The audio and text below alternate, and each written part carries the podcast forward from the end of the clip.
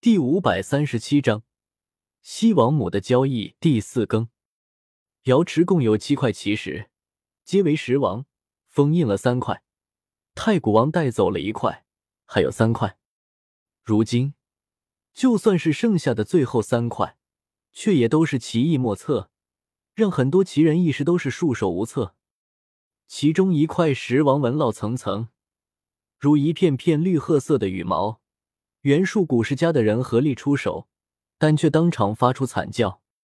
一位袁术宗师惨死当场，被迸射出的一道神光射中，当场毙命。这是什么？那就看个究竟吧。袁术古世家的人全都冷笑，他们不认为叶天秀可以强得过元帝师，这没有道理。袁天书该易主了，有的人早已迫不及待了。这块石头过于特殊，被带到瑶池中一块荒芜的地域，要在荒郊野外切开。各方教主都跟了过来，想看个究竟。老叶，这些人看起来目的不纯啊！李黑水忍不住说道：“连你都看出来了，还怕老叶看不出来？”屠飞不以为然的说道：“少安勿躁。”叶天秀摇了摇头，笑着说道。忽然见到有一道身影极为熟悉，不过因为蒙着脸罩，所以并不清晰。叶天秀也就没有在意这么多了，继续观察其实。轰！当一位高手相隔很远，以飞剑展开后，一股恐怖的气息淹没了天地，至阴如刀，让虚空都破灭了。所有人都大骇，幸亏躲在足够远处。心中吃惊，到底疯了什么？竟然这么恐怖！太阴胜利，有人变色，这是人族古老的传承专修的一种无上胜利。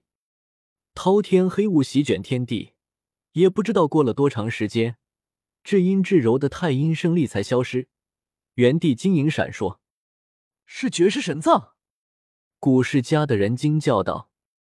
人们冲了过去。发现亮晶晶的东西竟是碎骨，雪白如玉，光华闪烁。这是圣人尸骨，被人打碎了。江家圣主惊呼：“不要说是常人，就是这些无上教主都变了颜色，亲眼目睹了一位圣人的碎骨，骨头近乎粉碎，可想而知他伤势之重。在其旁边有一块破碎的玉碑，上面刻了四个古字。”可惜没有一个人认识，是太阴真经。最终，有人发现一缕精神烙印，失声惊呼，所有人都被惊住了。一部古经出世了，许多人都差点立刻动手抢夺，但想到这是在瑶池中，有仙泪塔镇压，所有人都按捺住了冲动。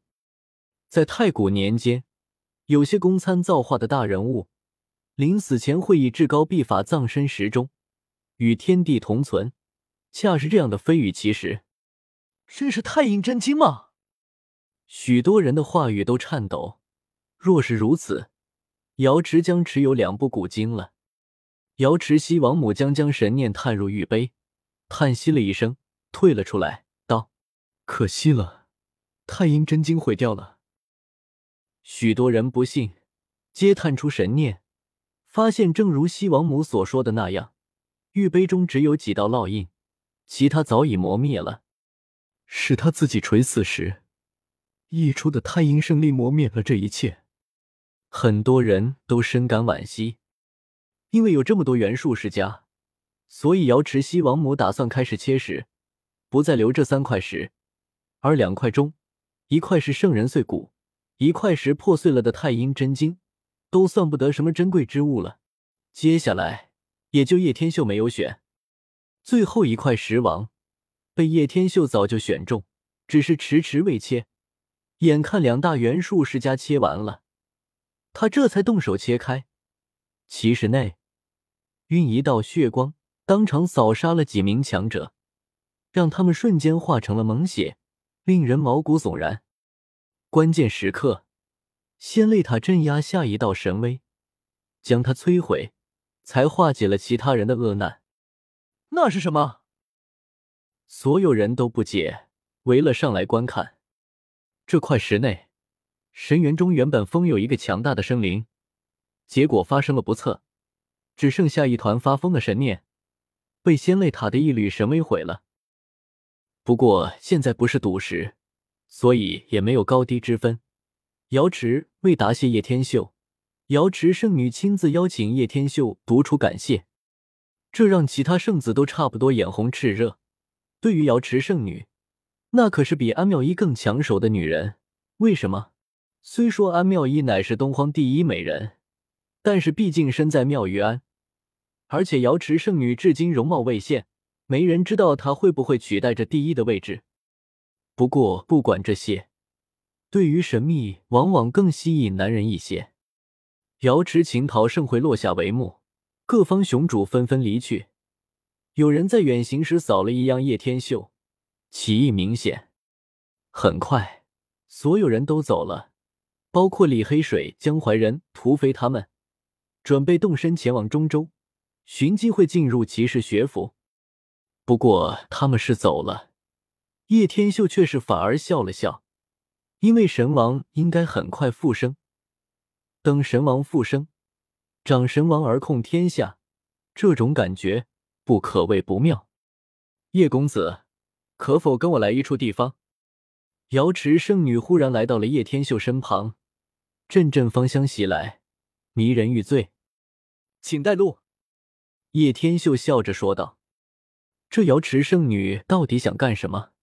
难不成也像安妙一这样投怀送抱？不过这种事情也就想想好了。瑶池圣女可不会做这种事情，起码叶天秀还是对此非常了解的。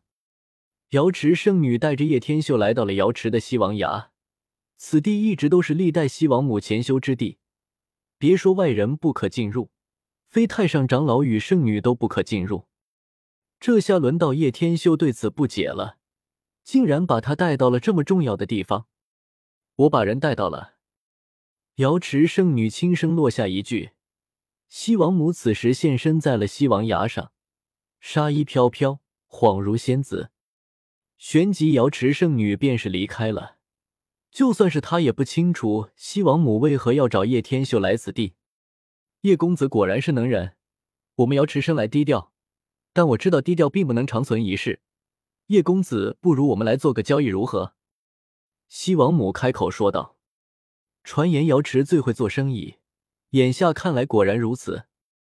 本章完。